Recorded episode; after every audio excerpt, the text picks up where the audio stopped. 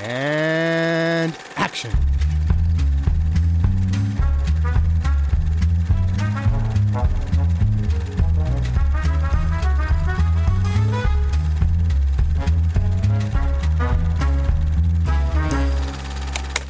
life is more sensational.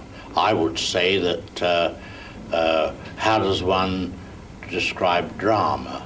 Drama is life with the dull bits cut out.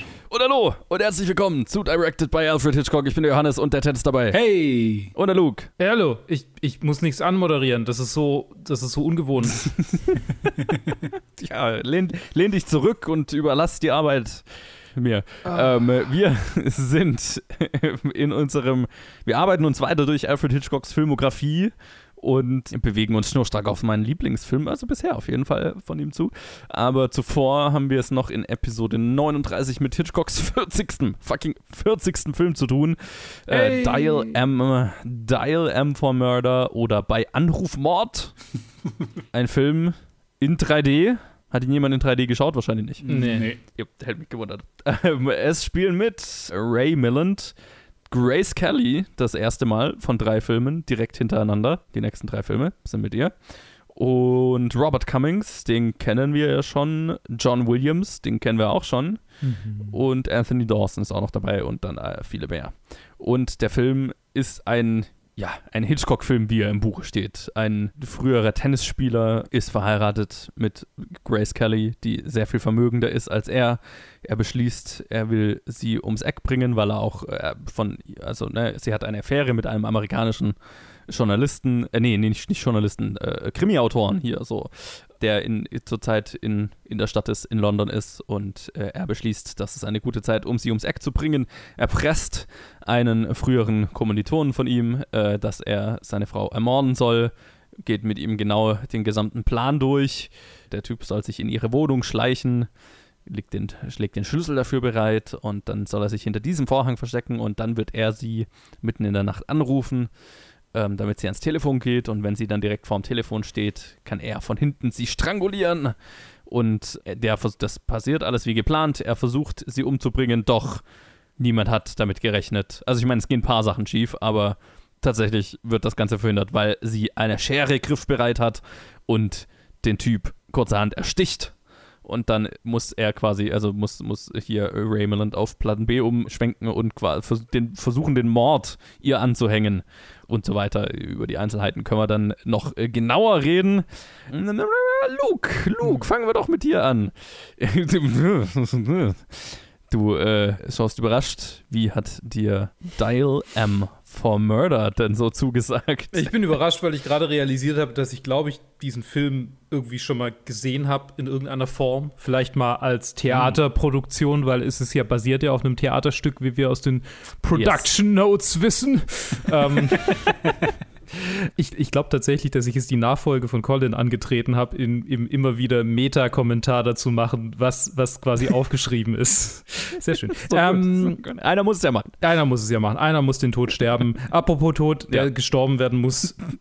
Das fühlt sich für mich, ich habe es in meiner Letterbox Review geschrieben, das fühlt sich durchgängig für mich an wie einer dieser essentiellen Hitchcock-Filme, wo alles drin ist und alles irgendwie passt und für mich passt es nicht so hundertprozentig und es ist schwierig für mich, das so richtig klar zu stellen. Liegt vielleicht, ich glaube, dass es daran liegt, dass es sehr lange, sehr so ein bisschen, ver äh, nicht verworren, aber es ist so, ja, keine Ahnung. Also, der Film hat um die Mitte rum hat er mich so ein bisschen verloren aus irgendeinem Grund und dann bin ich aber wieder zurückgekommen. und deshalb ist er nicht so ganz so, ganz so, ganz so weit oben. Aber er ist schon recht weit oben in, meiner, in meinem Ranking. Er hat mir schon gefallen, hat mir schon echt gut, gut gefallen. Okay. Chad, wie ging es denn dir? Äh, mir ging es sehr gut. Ich habe ihn zusammen mit meinen Freunden angeschaut und wir hatten einen großen Spaß dabei, zu raten, was passieren wird. Wie wird sie sich wieder, wie wird, wo wird der Beweis liegen, dass, dass sie nicht gehängt wird? Und halt, also an jedem Schritt waren wir halt mit dabei, weil, also quintessentiell ist so genau das richtige Wort für diesen Film. Er, er tropft. Er tropft Hitchcock. Also so. bei all diesen anderen ja. Filmen, wenn man auch Hitchcock, also seine ganzen Klassiker kennt, bei all diesen anderen Filmen, so, keine Ahnung, Notorious, Lifeboat, die ich jetzt hier oben auch bei mir habe, so an, an der Spitze der Liste da könnte ich sogar sagen, okay, das hätte irgendjemand anderes machen können. Ich würde es ich glauben.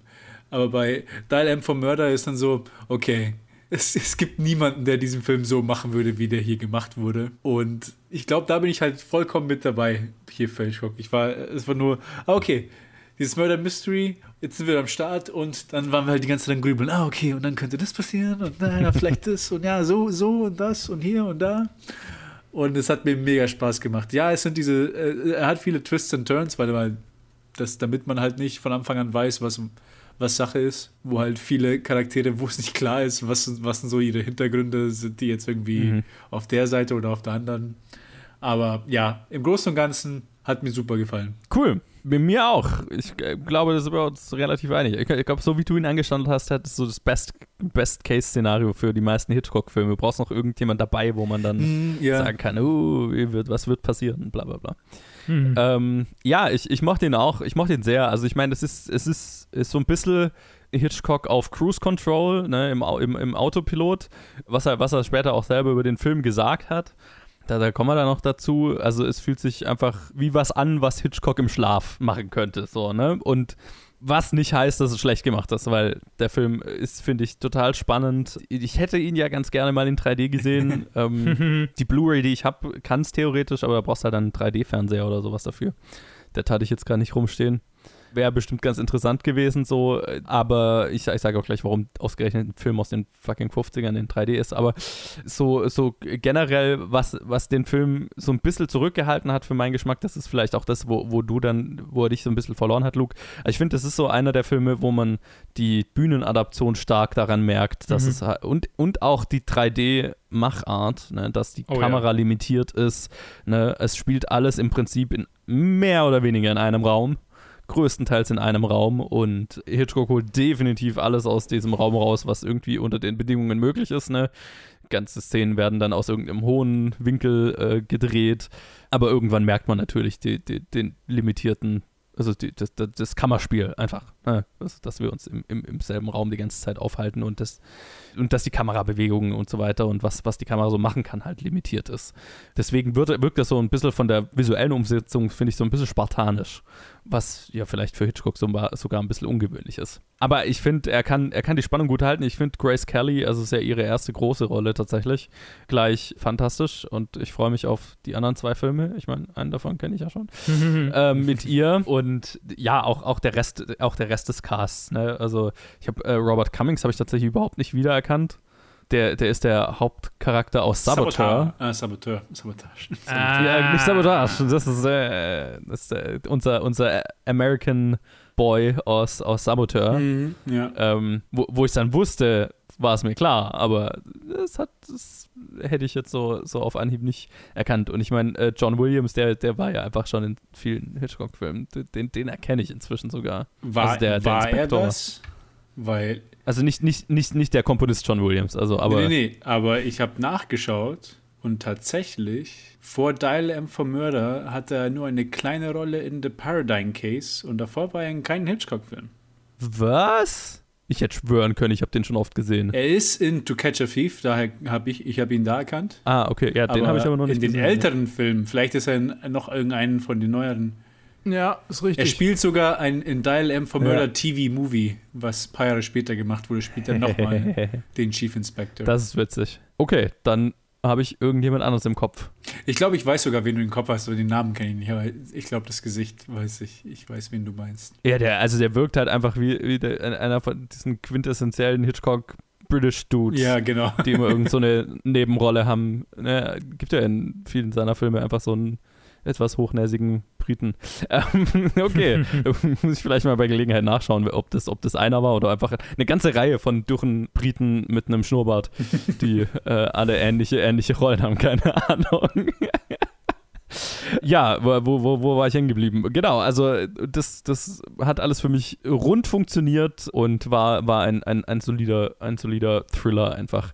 Ich würde mal sagen, wie immer gibt es ein, ein kleine, eine kleine äh, Geschichtsstunde dazu, wie dieser Film entstand. Ich habe ich hab zu diesem Film gar nicht so viele Notizen tatsächlich, weil es, das Lustige ist, für Hitchcock war es so ein Übergangsfilm. Ein Film, den er gemacht hat, weil er den im Schlaf hätte machen können. Und genauso hatten, haben die auch die ganzen Biografien und so weiter behandelt. Das heißt, so viel Infos habe ich dazu gar nicht. Aber der Film basiert auf einem Theaterstück von 1952, wie Luke ja schon gesagt hat, äh, im britischen Theaterstück. Und der einzige Grund, warum es auch im Film in London spielt, ist, dass zwischen der Zusage, dass er diesen Film machen kann, und bis zum Drehstart zu wenig Zeit gewesen wäre, um es nach Amerika zu übertragen. Also bei Rope war das ja ein ganz schön langer Prozess, das aus England, aus dem englischen Setting in ein amerikanisches Setting zu übertragen.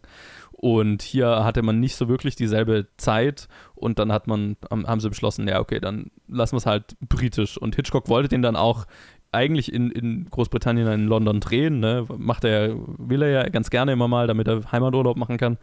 Aber das war dann nicht drin und deswegen ist es halt komplett im Studio in den USA gedreht, aber trotzdem britisches Setting.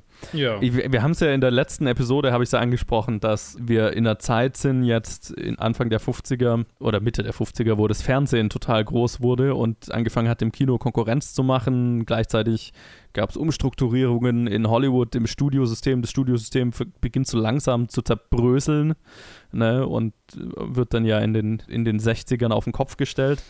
Und aus diesem Grund gab es eben relativ viele Versuche, quasi irgendwelche, mit irgendwelchen Gimmicks Leute wieder ins Kino zu locken oder mehr Leute ins Kino zu locken.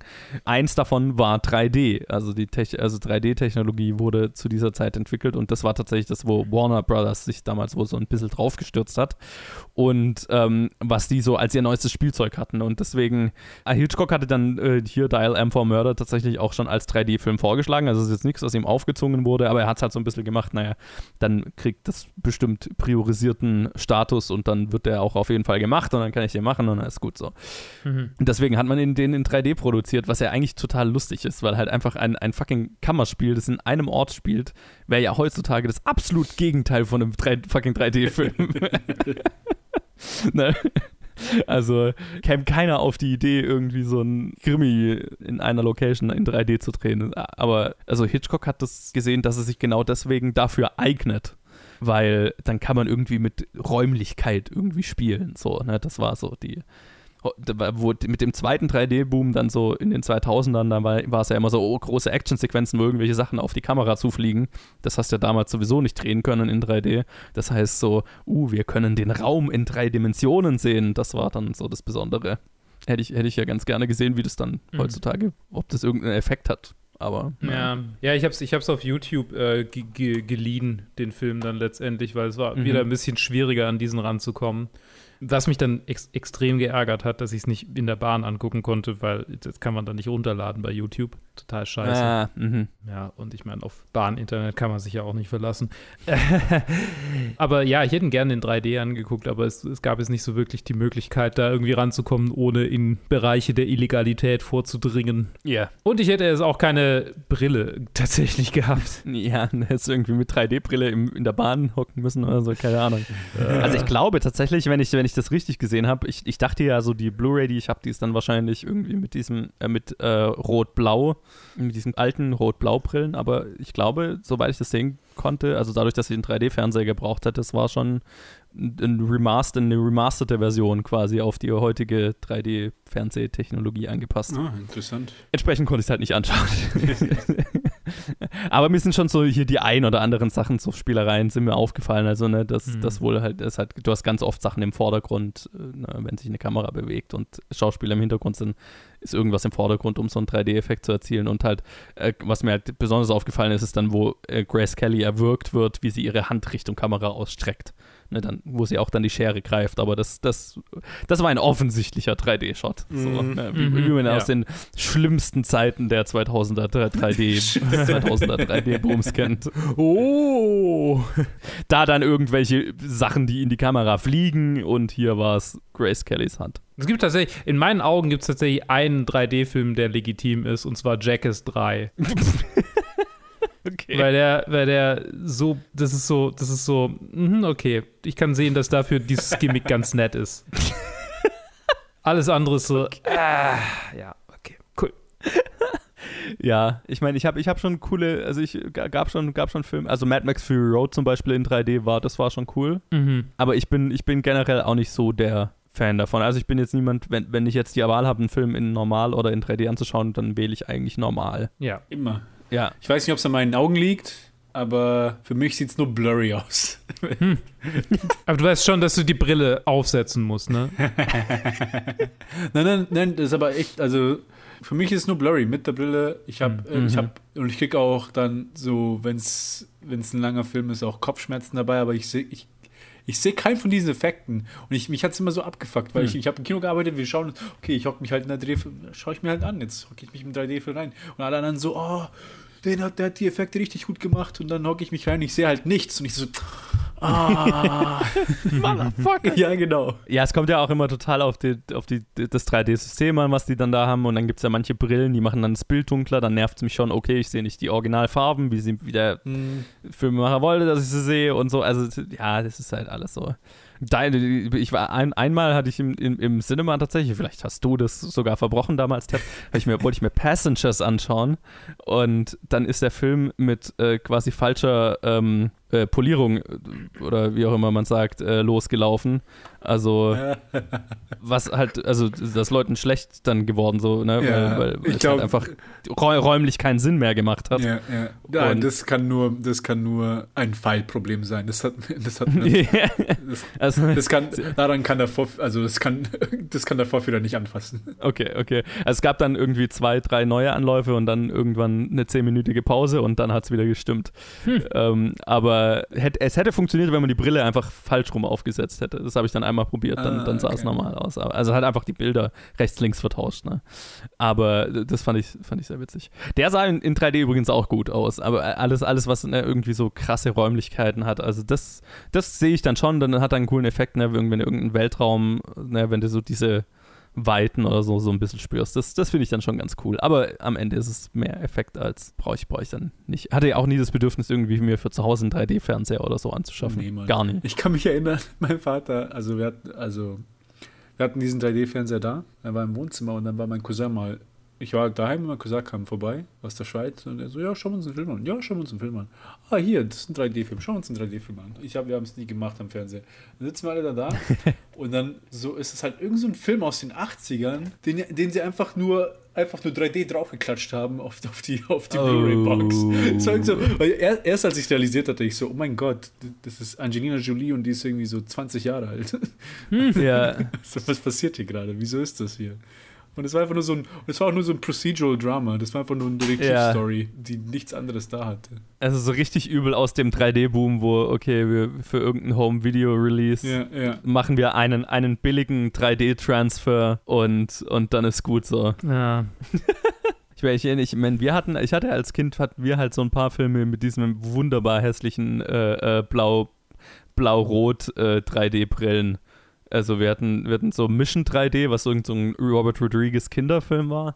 Und den haben wir wirklich als Kinder, also das haben, wir- das haben wir damals gefeiert wegen, wegen dem Effekt. Ich glaube, der Film ist mit Sicherheit furchtbar. Hm. Und ich erinnere mich, dass es, es gab einen Final Destination Film, der auch so geliefert wurde mit diesen furchtbaren 3D-Brillen, blau-rot 3D-Brillen. Und dann auch so die, die schlimmste Form, so irgendjemand wird in so einen Zaun reingedrückt und wird quasi in so Stückchen geschnitten und die fallen dir dann so entgegen. so. Äh. Also so äh, ga- ganz, ganz, ganz übles 2000er 3D-Boom-Ding. Aber ähm, als Kind fand man es irgendwie cool. Ja. Anyway, ja, also tatsächlich war es dann aber auch so hier bei diesem Film, als der während den Dreharbeiten war dann in den USA dieser der 50er Jahre 3D-Boom auch schon wieder vorbei. Und es hat sich dann schon abgezeichnet, während sie den gedreht haben, dass er wahrscheinlich, und das fand ich lustig, dass sie das so genannt haben, als Flatty released wird. Hm. Und äh, so ist es dann letztendlich auch passiert. Also der kam einfach in 90, 95 Prozent aller Kinos flach raus und halt in so ein paar ausgewählten Kinos in New York und Los Angeles lief er halt tatsächlich in 3D. Aber das war's. Sind die, sind die Filme, Filme, Menschen, Filmemachmenschen aus dieser Zeit einfach die Schwaben des damaligen englisch, englischsprachigen Raums, in dem sie alles verniedlichen müssen? oder Schweizer, Schwaben oder Schweizer, ich meine, die schenken sich da ja nichts. Genau. Ist ja It's a furchtbar. doggy. It's a flatty. It's a doggy, it's a flatty, it's a hitchy. Gesundheit. Ah, schön. Ja, genau. Also, wie ich ja gesagt habe, also Hitchcock selber hat diesen Film äh, als Safety Net Picture äh, äh, Mhm. bezeichnet. Also ein, ein, ein Sicherheitsfilm für ihn. Einfach äh, wo, einer, wo er wusste, okay, das kann ich im Schlaf machen. Das wird auch ziemlich sicher ein Hit.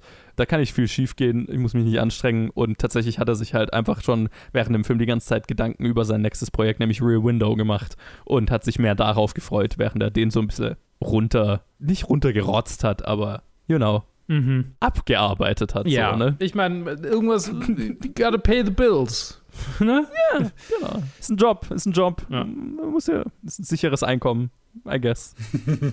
okay, aber dann lass uns doch mal über den Film äh, selber reden. Ähm, äh, fangen, wir, fangen wir mal an mit, äh, mit Grace Kelly. Ich wusste ja zum Beispiel nicht, dass das ihr erster Film war und ich meine, mir war bewusst, dass sie eine relativ kurze Filmkarriere hat. Ich meine, wa- weil sie dann die, die, was, Gräfin von Monaco wurde oder Herzogin? Ja. Oder? Ja. Königin, keine Ahnung. König, Königin, whatever. Sie hat sich aus, der, aus dem Filmbusiness raus, rausgeheiratet. Aber ähm, mir war nicht bewusst, dass es quasi, das ist der Start ihrer Karriere. Drei Filme später ist ihre Karriere im Prinzip auch schon wieder rum. Und sie hat halt noch ein paar andere Filme zwischen den Hitchcock-Filmen gemacht. Aber ja, lang war die Karriere nicht. Wie hat sie euch denn gefallen in diesem Film? Gut. Wir haben uns angeschaut, meine Frau hat mich gefragt, ist die Akzent, weil das, weil das in, Ja. in England spielt? Und ich so, äh, ich glaube nicht, weil ich glaube, sie hört sich genauso an in den anderen Filmen. Ich glaube, das ist dieser transatlantische, transatlantische Way to talk irgendwie, dass sie so ein bisschen mehr, nicht so ganz amerikanisch, so ein bisschen mehr äh, sophisticated wirkt, aber nicht wirklich britisch. So, so hat es sich für mich angehört.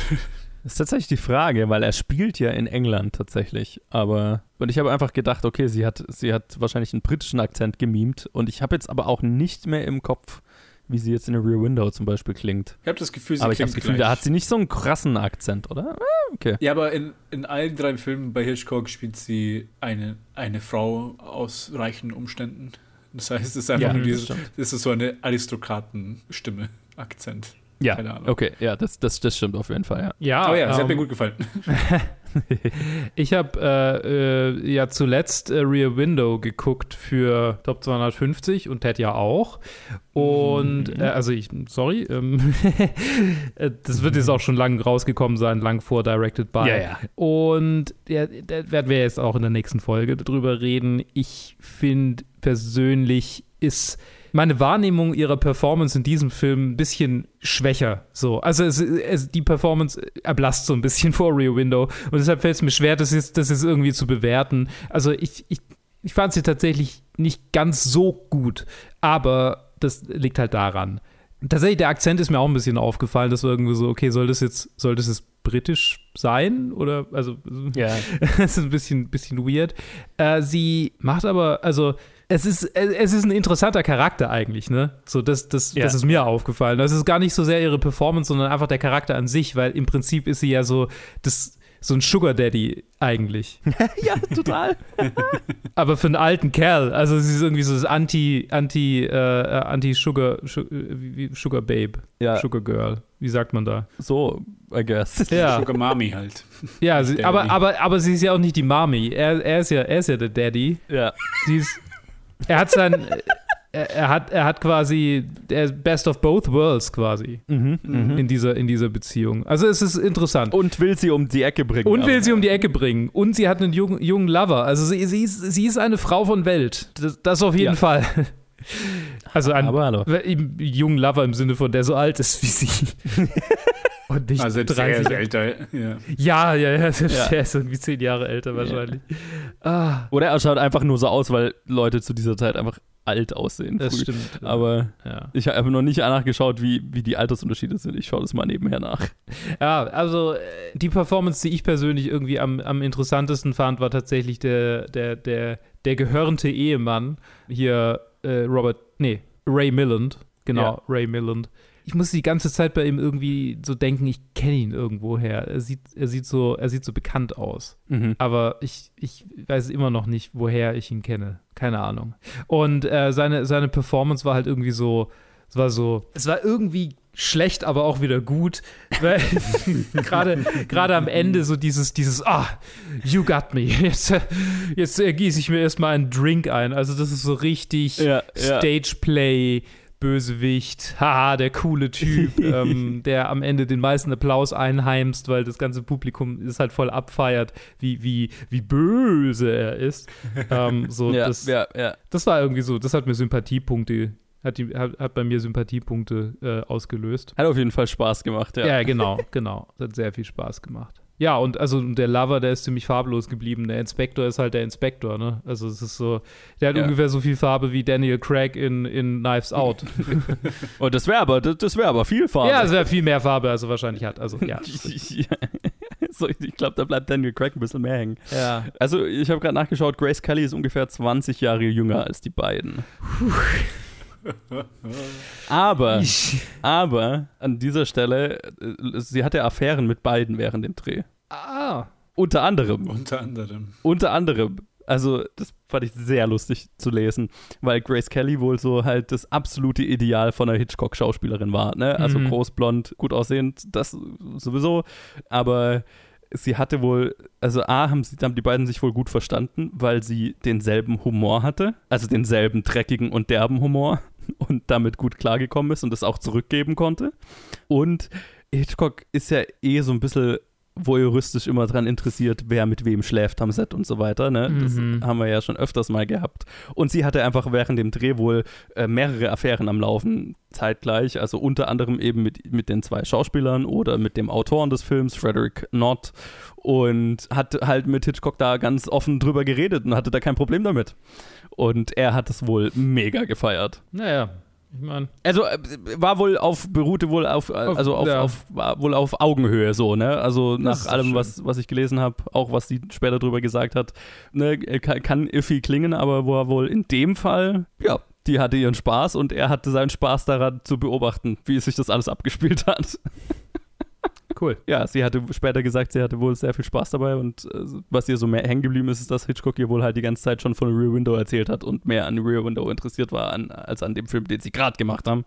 Aber das war wohl eine ganz, ganz erfolgreiche Arbeitsbeziehung und dann doch können wir dann bei To Catch a Thief drüber reden, wie Hitchcock darauf reagiert hat, wo sie dann beschlossen hat, Filme mal an den Nagel zu hängen. Das war nämlich, ja, das war Ein Breakdown. keine gute Reaktion. Wir werden Oh sehen. Gott, hätte, hätte, hätte er alle seine restlichen Filme mit, mit ihr gemacht, wenn sie weitergemacht hätte? Ja, Ja, dann, er hatte, hatte er vor. Hatte er vor. dann wären böse Dinge nie passiert. Ja, ja, genau. Es, er war, also ab diesem Zeitpunkt ist er ja immer auf der Suche nach seiner idealen Hauptdarstellerin, ne? Weil ich meine, seine idealen Hauptdarsteller hat er dann irgendwann gefunden hier. So, er will immer hier entweder James Stewart oder äh, Cary Grant Mhm. haben.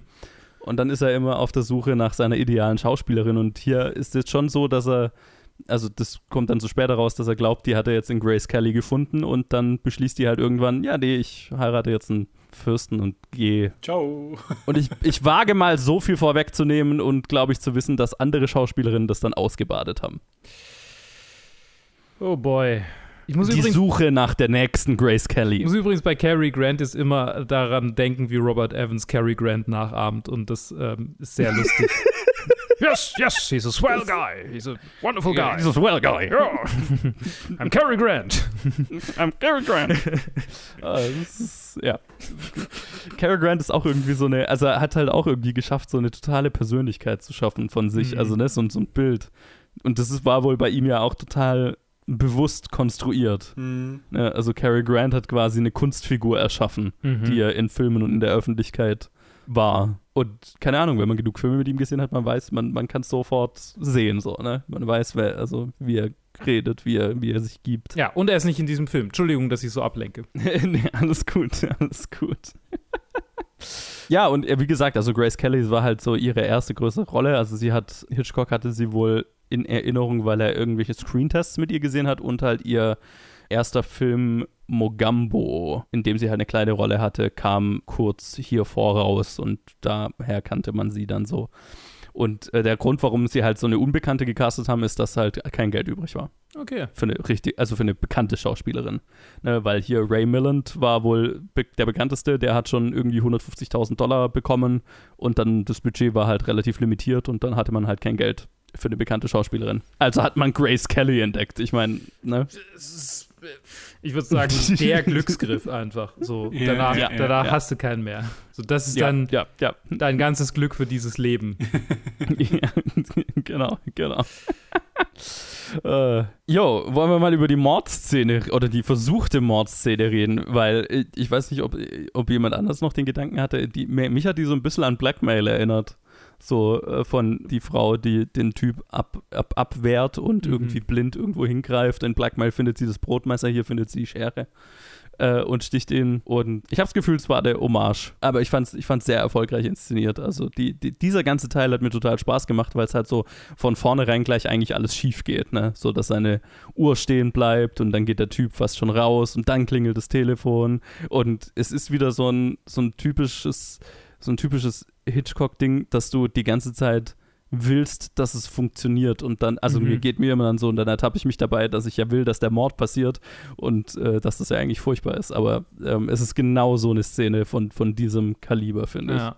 Und es gibt schon wieder Gerede über The Perfect Murder. Du hast schon immer fasziniert mit. Wie viele Menschen gibt es in seiner Welt, die fasziniert vom, von dem Gedanken eines Perfect Murders sind? So wie langweilig, Alle, alle wie sind langweilig muss den. Menschen sein? das ist der Wahnsinn. Einfach, es sind alle ein Teil von ihm und er ist einfach obs obsessiv fasziniert von dem perfekten Mord. Ja. Es, ist, es ist einfach so. Die Leute haben das so oft bei ihm in seinem Film gesehen, dass sie dann wirklich angefangen haben, in Dinnerpartys drüber zu reden. Davor ist das noch nie passiert. er hat diesen Trend einfach erschaffen. Ja. Würde mich jetzt nicht 100% Wahrscheinlich hat es wirklich, wirklich niemand gemacht und haben sie alle diese Filme gesehen und so, ach, anscheinend ist das ganz normal, ich muss mir nicht selber Gedanken machen. Dann haben sie angefangen einfach bei Dinnerpartys, ja, weißt du, wie ich dich umbringen würde. es ist. Ja, Wobei, ich mein, das ist immer noch, das ist immer noch meine, äh, meine liebste Version davon bei Shadow Ja. of a Doubt, wo sie sich gegenseitig Oh ja. sagen, wie sie sich gegen, gegenseitig umbringen würden und nicht nur den theoretischen Yes, perfekten Mord. Mhm. Ja. Ja, ja, ja. Und es ist auch äh, am, cute, am cutesten, die zwei alten Kerle, die da drüber fachsimpeln. So. Das Ja, genau. So, das sind, Herb. Ja, Herb. Unser M Herb wird, glaube ich, bi- bis zum Schluss wird Herb, glaube ich, tatsächlich mein Lieblings-Hitchcock-Charakter bleiben, weil er am meisten Charakter hat. Von allen. Weil er am meisten, am meisten Charakter ohne irgendwas zu sagen, der steht nur da. Ja, genau. Und, das ist äh, so, es ist einfach schon. mm. mh. Scheiß auf Psycho. Das ist, das, ist, das ist die wahre Präsenz im Raum. Yes! Ist einfach, äh, hinterher das Ranking ist auf Platz 1 ist Herb und alles andere ist weit drunter. Ja, alles andere ist auf Platz 100. Ja, genau. Teilt sich den Platz 100. Ich habe so Agatha, Agatha Christie, Agatha Christie, Christie Vibes gehabt, auch so. Ich meine, das ist natürlich, liegt natürlich nahe bei diesen Filmen. Das war so, so, ne, so dieses, so Detektivgeschichte mäßig. Was ja nicht so wahnsinnig häufig bei Hitchcock ist. Es ist ja, es ist ja, Gar nicht, ja. ja, fand ich cool. So, was diese, diese ganze Krimi. Es ist, es ist lustig, weil, weil genau, weil, weil Hitchcock das ja eigentlich immer aktiv versucht zu vermeiden. Ja. Also ich habe jetzt mehrere Interviews mit ihm gelesen, wo er, wo er quasi sagt, okay, so Whodunits hasst er eigentlich, Mhm. weil er die langweilig findet. Sondern, also ne, er, will, er macht immer so eine, klar, eine klare Trennung zwischen einem Whodunit und einem Thriller, einem Suspense-Film. Mhm. Ne? Der, der Whodunit ist ein Puzzle, wo ich das Puzzle lösen will als Publikum. Und der Thriller ist, ich, ich habe Angst davor, dass im Charakter was passiert. Oder, ne, also ich, ich weiß, ich weiß die Information, aber der Charakter weiß es nicht. Und jetzt ähm, habe ich Angst darum, was diesem Charakter passiert. Mhm. So, ne? Also auch hier, wir wissen ja, wie dieser Mord ablaufen soll und wir haben hoffentlich entweder Angst davor, dass der Mord passiert oder dass er nicht passiert, ne? je nachdem, wie dein Hirn vielleicht tickt. Aber daher kommt die Spannung. Beim Who Done It ist es mehr so, uh, wer wird es am Ende gewesen sein? Lass die Hinweise untersuchen. Ja. Habe hab ich mir, hatte ich mir davor nie so wirklich Gedanken gemacht, aber es sind echt zwei sehr unterschiedliche Arten von Spannung und von Filmen. Und Hitchcock hat, fand Who Done halt immer stinklangweilig. Und hier ist so ein bisschen, also nicht wirklich, also der, der Detektivaspekt ist so ein bisschen drin. Hier Ja. ist mehr so, okay, nicht wer war es am Ende, sondern ähm, was, welcher Hinweis wird am Ende zur Überführung führen, was du ja auch gesagt hast, Ted, Ja.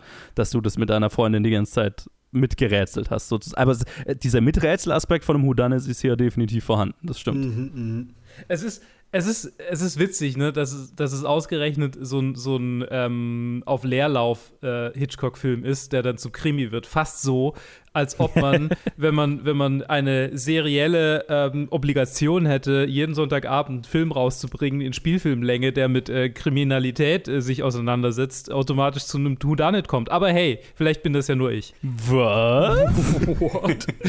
ähm, immer, immer. Tatort Shade. Am Ende läuft es immer auf Tatort raus. ja, das ist, oh Gott. Nicht, nichts, nichts gegen Tatort. Aber nee, ich meine, aber ich meine, fuck it. Tatort killt aus Cinema. Ich stehe ich stehe zu, meinen, ich stehe zu meinen Worten. Ich meine, es ist nur halb daneben oder es ist nicht wirklich daneben. So, ich, ich bin ja nach wie vor immer davon überzeugt, die deutsche Fernsehkultur ist dafür verantwortlich, dass die Deutschen so wenig ins Kino gehen. Ja. Und die deutsche Fernsehkultur ist maßgeblich geprägt seit seiner, ihrer Entstehung von Krimis und vom fucking Tatort. Also, Mhm. Und vom Traumschiff. ja, das auch. So, ähm, anyway. Eine Szene, die mir total in Erinnerung geblieben ist hier, die ich noch ansprechen will, ist diese, es gibt ja die Szene, wo sie dann verurteilt wird. Ne? Und weil wir ja in einem Kammerspiel sind und keine großen Locations haben wollen, ist es ja alles einfach durch ein Close-up von ihr mit abstrakt sich verändernden Farben, was ich total geil fand. Äh, sehr ungewöhnlich für, für einen Hitchcock-Film, finde ich. Ja, es war so ungewöhnlich und auch im Vergleich zum restlichen Film, dass wir einfach da saßen, einfach so. Hat sie jetzt einen Albtraum? Also, das, passiert das jetzt gerade überhaupt? Oder, oder hä? Habe ich auch kurz überlegt. Ja, ja. Am Ende stellt sich halt raus, dass sie wirklich dann verurteilt ist und dann so, oh shit, Ja. was jetzt? Das ist interessant eigentlich. Also ich, ich frage mich, was dazu geführt hat, dass sie das so stilisiert haben. Ob das, ob das eine, eine, ein Problem des Platzes oder, oder der. Nee, bewusst, weil sie nicht in einen, äh, weil sie nicht dieses Kammerspielartige verlassen wollten. Ah ja, okay. Ja, Das- Entschuldigung. Ja, okay, okay, okay. Nee, habe ich ja noch nicht gesagt. Ah, okay. Es, Ich äh, genau. es- ich hätte aber es ich, ich, überhört. ich habe es ich hab's auch nirgendwo aufgeschrieben, ich, aber ich erinnere mich vage, dass, dass, es, dass es eben in einem dieser Hitchcock-Interviews zur Sprache Ah. kam. Und da, dass, dass die bewusste Entscheidung eben war, okay, wir wollen jetzt nicht in den Gerichtssaal gehen, weil wenn wir in den Gerichtssaal gehen, dann ist es ein Courtroom-Drama und dann ist das irgendwie der Fokus, sondern wir wollen eigentlich diese, okay, wir wollen das schnell hinter uns bringen und dann wieder in dieses klaustrophobische, diesen Raum rein und dann die Frage, okay, wie wird er jetzt überführt oder wird er nicht überführt? Mhm. Und wir wollen das Gericht dieses, diesen Prozess nicht zum Thema machen. Und wie ist dann das Schnellste? Okay, wir sind auf ihrem Gesicht und sie kriegt quasi ihr Urteil vorgelesen und fertig. Ja. Hm. Und, sehr, und wir erzählen es quasi über Farben. Es ist ja eher, eh erst so der dritte Hitchcock-Farbfilm oder so. Mhm. Also wir, wir springen ja immer mal so von Schwarz-Weiß zu Farbe, wie es ja damals auch gemacht wurde. Ist, glaube ich, erst der, aber ist erst der dritte Film und hier eben dann ganz bewusst auch eingesetzt. Und auch übrigens über, über äh, Grace Kellys äh, Kostüm. Also sie hat quasi äh, am Anfang des Films sehr farbige Sachen an, äh, vor allem in der ersten Szene, ne, wo sie mit ihrem eigentlichen Mann am Tisch hockt, trägt sie weiß, also was, was Neutrales, was un, Unscheinbares und dann, wo sie ihren Lover trifft, ihren, ihre Affäre, trägt sie knallrot ne, Mhm. für, für die leidenschaftliche Beziehung und ähm, dann graduell, je, je schlimmer ihr, ihr Zustand wird, desto farbloser werden, werden ihre Klamotten, bis sie dann, äh, wo sie am Ende zurückkommt, glaube ich, schwarz trägt oder grau oder so. Auch sehr Stageplay-mäßig. Ja, definitiv. Das sind, das sind Kostümentscheidungen, die ich, die ich wiedererkenne. Das ist so, ha, I get it. Da, Yes. an dem Punkt war ich auch schon mal. Und, und dann haben wir, sorry für die Anekdote noch, ähm, dass ich es hier schon wieder so in die Länge, aber äh, wir, hatten, wir hatten mal eine, eine Requisitenentscheidung, die in, in der Luft schwebte, aber dann ultimativ äh, verworfen wurde, wo, um, um quasi zu symbolisieren, dass der Hauptcharakter immer mehr unter Druck steht und unter, unter größeren Druck gerät, sollte Sand von oben herabrieseln, der sich dann so langsam anhäuft und äh, quasi so irgendwann die Bühne so halb also quasi die Bühne besteht dann aus Sand. Und am Ende haben wir einfach Sand auf die Bühne gekippt. Ah, okay. Ich, ich wollte gerade sagen, und dann hattet ihr keinen Bock, Sand aufzukehren hinterher. Oh, und, aber okay, wir haben so viel Sand gemacht. aufgekehrt, Alter. Oh, im, Im Café Faust in Stuttgart ist immer noch Sand. Acht Jahre später findet man garantiert unter der Bühne immer noch Sand von uns. Garantiert. Ah, schön. Okay, also war es auf jeden Fall keine, keine praktische Entscheidung. Nein. Geil. Naja, Stage Ja. Plays. Äh, Hey. ja, das, genau. Apropos praktische Entscheidungen. Äh, ein, ein, eine kleine technische Spielerei war drin, so wie, wie, wie wir es schon oft hatten. Nämlich Hitchcock wollte unbedingt eine, eine Detail, einen Detail-Shot von dem Telefon mit Mm. diesem M Mm. in, in der Wähler-Ding und dass da ein Finger drauf drückt, Ja. ne, dieses M auch wählt. Und das war mit den 3D-Kameras so praktisch nicht machbar, weil die nicht so nah an, also kein so ein Close-Up machen konnten, äh, weil es halt einfach, ne, um diese, also musst du ja auch heutzutage noch, wenn du einen 3D-Film f- drehst, hast du zwei Kameras, die parallel laufen, ziemlich genau im Abstand von zwei Augen. Und äh, das hat halt damals bedeutet, dass du zwei gigantische Filmkameras nebeneinander hattest, die dann wieder so ein richtiger fahrbarer Kasten waren, so wie zu Anfang der, der Tonfilmzeit. Und äh, die konnten halt gar nicht so eine Nahaufnahme machen. Und deswegen, wie Hitchcock, sagt, also haben wir schon oft gehabt, hat einfach ein riesiges Telefon basteln lassen, Mhm. einen riesigen Styroporfinger. Und er drückt halt ein riesiger Styroporfinger auf dieses M. Ist mir nicht aufgefallen. Mir ist das auch nicht aufgefallen. Schon Ja. cool. Mir, mir, mir auch Das, sind nicht. die, das sind oft die coolsten Sachen. Mich, mir, mich interessiert dann so, wer, wer sich dann diese, diese Teile mit nach Hause nimmt. Weil ich glaube, Oh, ich garantiere, die stehen noch in irgendeinem Warner-Archiv, in irgendeinem gigantischen Archivkeller. Ja. Steht, das steht das ist so dieser, dieser Keller aus, aus ähm, Raiders of the äh, Lo- Lost Ark. ja, genau. So, oh, das Ende. kommt auch. Ja, ja, total. Ich meine, äh, wo ich, wo ich das letzte Mal in L.A. war, habe ich so diese Warner-Studio-Tour hab ich gemacht. Da geht, da geht man auch so durchs Archiv, aber da habe ich nicht drauf geachtet. Und das ist auch bestimmt nur so ein Teil, der da irgendwie öffentlich zugänglich ist. Das hätte mich jetzt gefreut, wenn ich das zufällig gesehen hätte. Hm. Ja, und ich meine, das war's dann auch schon. Ja, was wolltest du sagen, Luke? Ich, ähm, nee, nee, tatsächlich nichts, Okay. nichts Interessantes. Ich, ich habe den Punkt in dem Moment verworfen, in dem ich den Mund aufgemacht habe. Okay. Nee, das war's dann tatsächlich eigentlich größtenteils mit, mit, mit meinen Notizen, die ich so zu dem Film habe, weil Hitchcock selber ähm, hatte nicht so das größte Interesse an dem Film. Er hat dann später gesagt, I could have phoned it in. Yay. You get it. You get it. ja, und das lag halt eben mit auch daran. Also er wusste halt, okay, es ist ein Theaterstück, es ist ein Kammerspiel, 3D, wir haben gar nicht so die großen Spielerei, spielerischen Möglichkeiten. Ich filme dieses Theaterstück ab und mache mir Gedanken über Rear Window. Fertig. Hm. Letztlich war der Film aber dann äußerst erfolgreich mit 5 Millionen Dollar Einspielergebnis. Äh, der vierte Hit in Folge für Hitchcock und Warner Brothers. Wow. Ähm, also, ja, Hitchcock war für Warner Brothers ein, ein wirklicher Erfolg und ähm, heutzutage ist er auf Platz 155 der Top 250. Oh, da kommen wir noch hin. Hey, vielleicht, vermutlich. Irgendwann. Yay. Irgendwann Irgendwann mal, in ja. zehn Jahren. So, äh, apropos Listen. Apropos Listen. Bei mir ist er auch auf dem vierten Platz. Pa, pa, pa, pa. Ich habe ihn noch auf Platz vierte, vierte, nein, kein, na. Auf dem vierten Platz. hinter Notorious und über Shadow of a Doubt. Weil er mir eben so viel Spaß gemacht hat. Sehr cool. Ich habe ihn auf dem jetzt siebten Platz unter Shadow of a Doubt und über 39 Steps. Ich habe gerade Shadow of a Doubt hochgezogen, weil ich gedacht habe, der darf ja wohl nicht so niedrig sein. Nee. Also Herb kannst du nicht so weit runterschicken. Nee. Das geht nicht. Nee, äh, bei mir ist er auf Platz 9, direkt hinter 39 Steps und noch vor Black, äh, ja, direkt neben Blackmail. Cool. Zweimal getasteter Mord. Ja. Tasten nach Mordwaffe. Whatever. Irgend, irgend, irgendwelche Verbindungen muss ich erziehen. Ja. Ähm, ja, aber ich, ich genau. Also äh, da macht er sich, glaube ich, ganz gut, aber der wird jetzt, glaube ich, nicht, nicht, nicht auf ewig, nicht lange in der Top 10 bleiben, Nee. einfach. Nee. Weil er ist, es, es ist ein sehr guter Film, er ist wirklich solide, ist halt quintessentiell vom, vom Thematik und Umsetzung und so weiter, Hitchcock. Aber es leidet so ein bisschen unter dem, dem, dem, dem Kammerspielartigen und dem, der, dem Theater, den limitierten visuellen Möglichkeiten, sagen wir es mal so. Ja.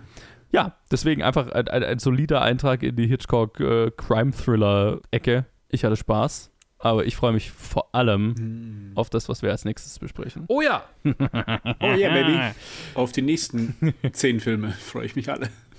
Ja, ja, da- das, das natürlich sowieso, ähm, weil jetzt machen wir, das machen wir wirklich hier die, die Murderers Road der Reihe nach. Mit einem Film dazwischen, den ich noch, zu dem ich keine Verbindung habe bisher. Trouble nämlich with Harry. äh, The Wrong Man. Ah, The Wrong Man. Trouble with Harry habe ich schon gesehen. Ah, okay. Äh, The Wrong Man habe ich wirklich gar, gar kein Wissen dazu und äh, gar nichts bisher. Aber sonst ist echt so, ja, sonst kenne ich wirklich zu allen Filmen, die wir noch besprechen. Nice. Weiß ich schon irgendwas dazu oder habe ich schon gesehen, oder? Ja. Und äh, genau, nächste Woche, nee, nee, nee, nicht nächste Woche, sondern nächste Episode machen wir weiter mit Rear Window, das Fenster zum Hof. Also der, der, der, der definitiv der größte Hitchcock-Film, den wir dann bis dahin besprochen haben. Wenn ich, naja, mit, mit Vertigo und Psycho wahrscheinlich einer der, der, der bekanntesten drei, einer der Klassiker unter den Klassikern. Mhm. wie, wie viel äh, Superlative man noch über diesen Film sagen kann. Ähm, ihr habt ihn ja schon besprochen für die, für die Top 250. Ja, in extremen Detail. Mhm. Wir haben quasi nichts ausgelassen. Wir haben alle ja. Alle Fun Facts, die du irgendwie auspacken könntest, haben wir schon alle besprochen. Ich habe yes, hab genau. geheimerweise die zwei Bücher gelesen, die du liest und dann direkt alle, mhm. alle Infos vier. rausgehauen. Die vier wahrscheinlich. äh, ja, ja, ja, ja, ja, genau. Ich habe hab ich ja in der habe ich ja in der Episode gehört, dass ihr, dass ihr, dass ihr mir schon alles, alles vorweggenommen habt. Dann war ich ganz beleidigt. Nee, natürlich nicht. Ähm, nee, ich glaube, das, das kann ein ganz guter One-Two-Punch äh, werden, so die zwei Episoden, denke ich. Ich hatte ihn ja eine Zeit lang auf Platz 1 meiner Top 250. Ich habe ihn jetzt auf Platz 2 mal gerade runtergeschoben, oh. weil ich mir oh. gedacht habe, naja, das, das kann nicht. Also, das ist schon. Naja, ihr, ihr, wisst ja, wie ich mit meinem Platz 1 umgehe. Und äh, ja, ich bin, ich bin mal gespannt, ob das auch nach dieser ganzen Reihe mein Platz 1 sein wird oder nicht oder so. Aber jedenfalls freue ich mich riesig darauf, den nochmal anzuschauen. Ist schon wieder ein bisschen her. Und dann hören wir uns in der Episode. Danke euch zwei, dass ihr dabei seid. Gerne, gerne. Sehr gerne. Bis dann. Bis dann. Tschö. Tschüss.